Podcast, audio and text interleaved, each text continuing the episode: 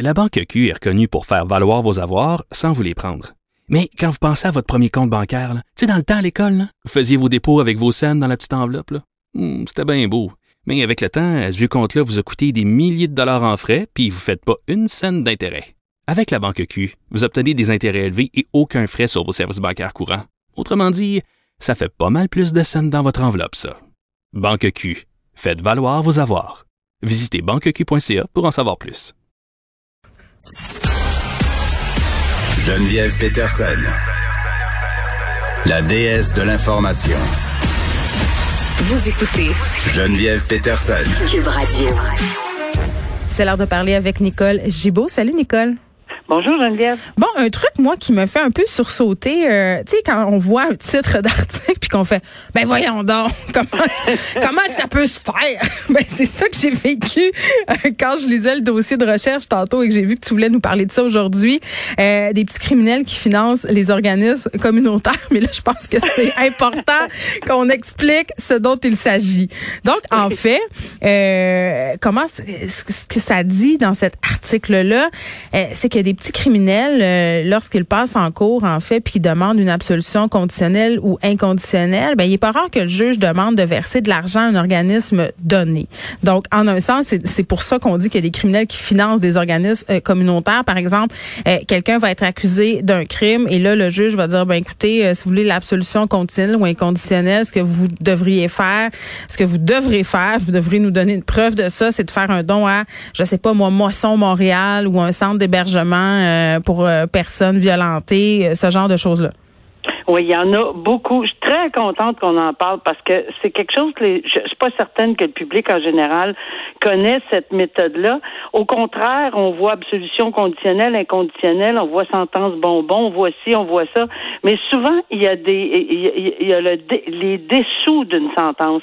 Et je trouve ça, moi aussi, ça m'a, euh, la grande générosité de la, petite criminalité. Ben, c'est sûr qu'on parle pas de gens qui de meurtre, là. On s'entend, là, quand on parle de, de grande, de, de petite criminalité. Puis il faut faire attention parce que c'est pas toujours des petites criminalités. Là. Il y a des voies de fait sur des dames.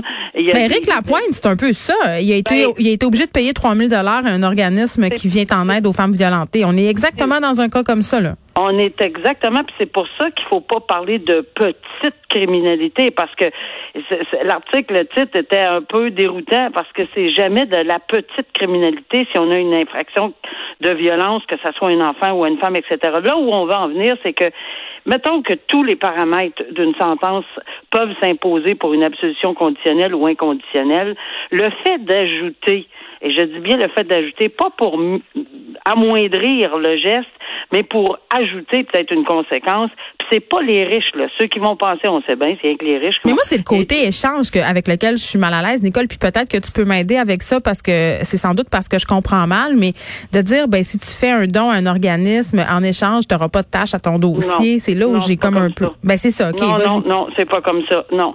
Euh, je suis contente que tu la poses parce que si c'est comme ça que tu l'interprètes, il y a peut-être bien ben, des gens qui l'interprètent. C'est ça que je me dis. OK, non, il n'y a pas d'échange. Paye-moi, tu vas avoir une plus petite sentence, t'auras pas ça, ça marche pas comme ça. J'ai essayé de dire que si les paramètres euh, sont, sont tous alignés pour une, une absolution conditionnelle ou inconditionnelle à quiconque, euh, qu'ils rentrent dans les paramètres d'une possibilité, parce qu'il y a quand même beaucoup de jurisprudence sur l'absolution conditionnelle inconditionnelle. Il y a beaucoup, beaucoup de situations pour lesquelles on, il y, en a des tonnes d'absolution conditionnelle et inconditionnelle. Ils sont pas tous et toutes assortis des mêmes conditions. Mais quand ça s'y prête et quand on voit un dossier, pas en échange, mais quand on voit un dossier où on va le donner quand même l'absolution conditionnelle ou inconditionnelle et qu'on peut ajouter un, un, un montant X, un don à un organisme de charité, hmm. ben voilà que c'est là où la société va en bénéficier. Puis là, c'est comme dire que c'est comme dire que l'accusé aussi euh, reconnaît le tort et s'engage à essayer de réparer, mais en même temps il est obligé. Ben oui, euh, c'est c'est sûr, euh, mais encore une fois, attention, là, parce que je veux pas qu'on pense qu'il y a une, une justice pour les riches, mais une justice pour les pauvres. Oui. Les riches étant exemple, tu m'as donné l'exemple d'Éric Lapointe, et les pauvres étant monsieur, madame, tout le monde, qui sont pas capables d'en faire même pas 10 piastres de dons. Mais il y a ce qu'on appelle des travaux. Alors, on fait souvent ceci. Alors, écoutez, vous n'êtes pas capable de faire, euh, euh, est-ce que vous êtes en mesure, parce que moi, je le posais directement la question, êtes-vous en mesure de faire un don à un organisme de charité à, à l'intérieur de votre probation dans une absolution conditionnelle? Oh non, j'ai pas d'argent, j'ai ci, j'ai ça. OK, parfait. Êtes-vous en mesure de faire un petit peu de travail, euh, quelques heures de Bénévole. travaux communautaires? Euh, ah oui, ça, je suis capable, par exemple. Donc, il y avait un, un bénéfice là-dessus. Et c'est dans ce sens-là que je trouvais important et intéressant.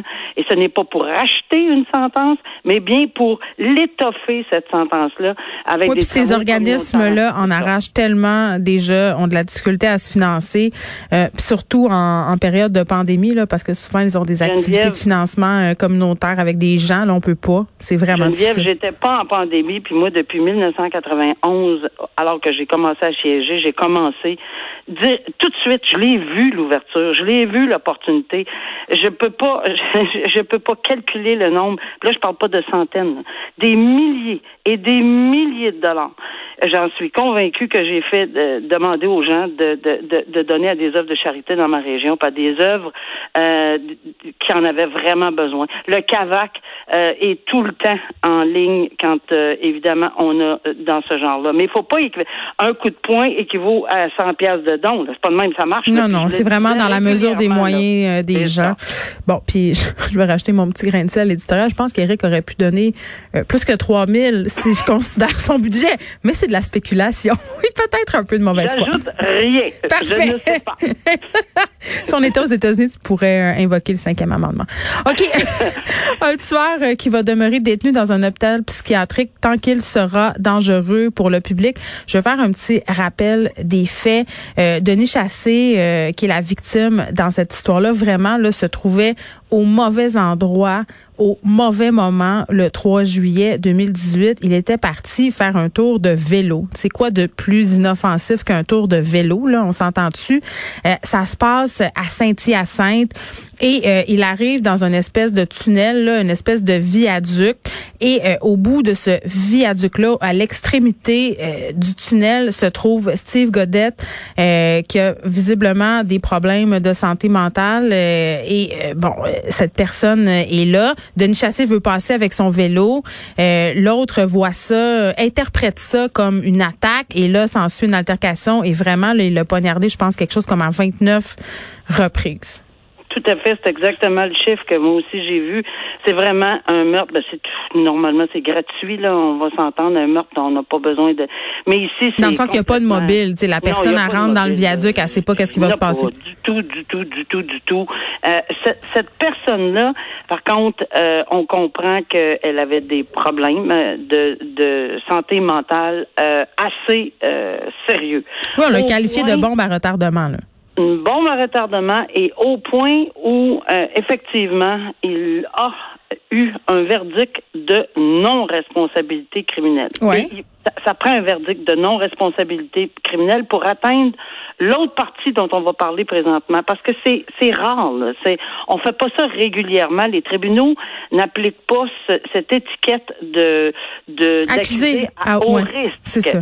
C'est prévu au code criminel et ça porte évidemment sur l'éventuelle peut-être libération, mais ici, il n'aura pas, là, tant et aussi longtemps qu'il n'y aura pas vraiment, vraiment euh, quelqu'un qui va attester qu'il n'y a plus aucun danger. Et c'est ce que le tribunal a décidé dans ces circonstances-là. Il dit, écoutez, moi, je suis convaincu qu'il y a une probabilité là, marquée que ça se peut qu'il utilise de violence, on ne sait pas pantoute pourquoi ni comment.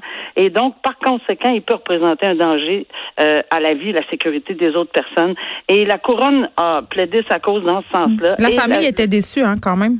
Oui, mais je pense que pour avoir lu un autre article récemment là où la personne est morte en dedans, ça fait 40 ans qu'elle est là, là faut, faut, faut peut-être euh, euh, relativiser. Je comprends très bien, mais c'est parce qu'on aurait peut-être voulu entendre le mot jamais. Mais c'est parce Ouais. qu'il n'y a pas ça qui existe vraiment. Pourquoi? Parce qu'on n'est pas ce genre euh, de société où on dit jamais. Toutefois, je peux vous dire que c'est très, très peu fréquent. Je dirais pas jamais, là, parce que je ne veux pas l'utiliser moi non plus, mm. mais c'est très, très peu fréquent qu'on a des accusés à haut risque, qui, va dire, ce qui veut dire à la famille qu'ils peuvent mettre leurs inquiétudes sur pause pendant très longtemps. Parce qu'à ma connaissance, là, euh, ça va en prendre beaucoup avant que cette personne-là puisse même considérer euh, pouvoir prendre l'air de façon un peu plus libre dans la dans la société. Parce que c'est vraiment un statut euh, important et à haut risque. On le dit tout de suite. Là, il y a dangereux, à contrôler, hmm. à haut risque. Alors, on a déjà parlé des des des, des, des accusés qui, qui, qui dont on a dit qu'il faisait partie de la section là, à contrôler, des délinquants dangereux, mais à haut risque, on n'en parle pas souvent.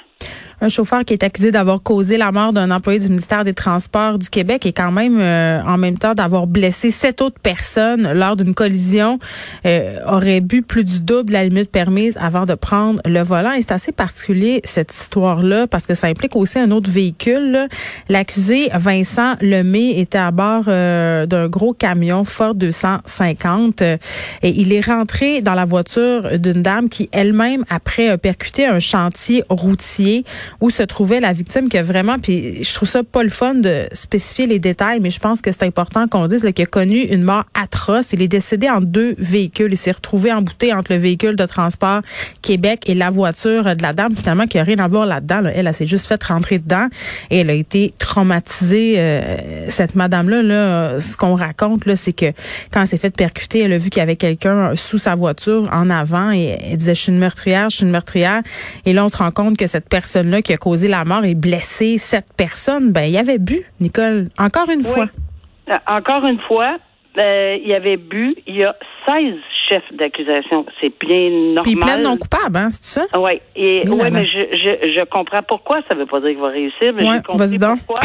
Alors, 16 chefs d'accusation, toutes reliées, évidemment, aux sept personnes blessées et la hmm. personne tuée. La raison qu'il invoque, et ça, on parle de façon euh, tout à fait là, euh, indépendante. Là, je, je pose pas de rien de, de tu sais, je, je dis rien d'autre que ce qu'il invoque, c'est que ce n'est pas nécessairement à cause de son intoxication, de son alcool, ben même s'il admet qu'il a, a que la dame, attention, que la dame a percuté. Il paraît, ce qu'il allègue, qu'il disait qu'elle avait une auto qui n'était pas en bonne condition. Mais il est rentré dedans. Été, ben, exactement. Moi, mon point là, là-dessus, ici, là, puis on on n'ira on, pas dans le détail parce qu'on n'est pas au procès, mais c'est évident que c'est important de voir le lien de causalité. Je veux dire, si, si la personne allait à 80 km à l'heure puis elle n'avait pas un bon auto, pourquoi tu te tiens pas à, je sais pas moi, je sais pas combien, là, au moins 20 pieds en arrière de, ou 30 pieds en arrière du véhicule, mais même en zone euh, comme ça, encore plus. Euh, quand tu vois, parce que la déclaration des, des, des contrôleurs routiers, c'est qu'on avait allumé les arbres de Noël. C'était une figure de style. Là. Ouais, les lumières pour ça faire voir. Il y avait mis tout, tout, tout. Fait que c'était comme évident. Alors, est-ce que Évidemment, ça va être le gros point central, là. mais euh, regarde, euh, c'est bonne chance parce qu'évidemment, deux fois plus que la limite euh, normale et dit que la personne en avant avait une auto qui marchait pas très bien puis qui rentrée dedans parce qu'elle marchait pas très bien puis passait vite. Là. Hum. En tout cas, euh, mais c'est sa défense. J'ai lu euh, que c'était ça qu'il voulait exposer et on verra ce que la décision. Mais j'ai hâte de voir comment il va faire le, s'esquiver du lien complet de. Oui, sa démonstration. sa démonstration de son attention par rapport à la route dans une circonstance pareille, puis en état d'ébriété deux fois. Comme ben, une chose est une chose est certaine, là, tu prends pas le volant euh, quand tu es au-delà de la limite d'alcool permise. Merci Nicole, on se reparle demain.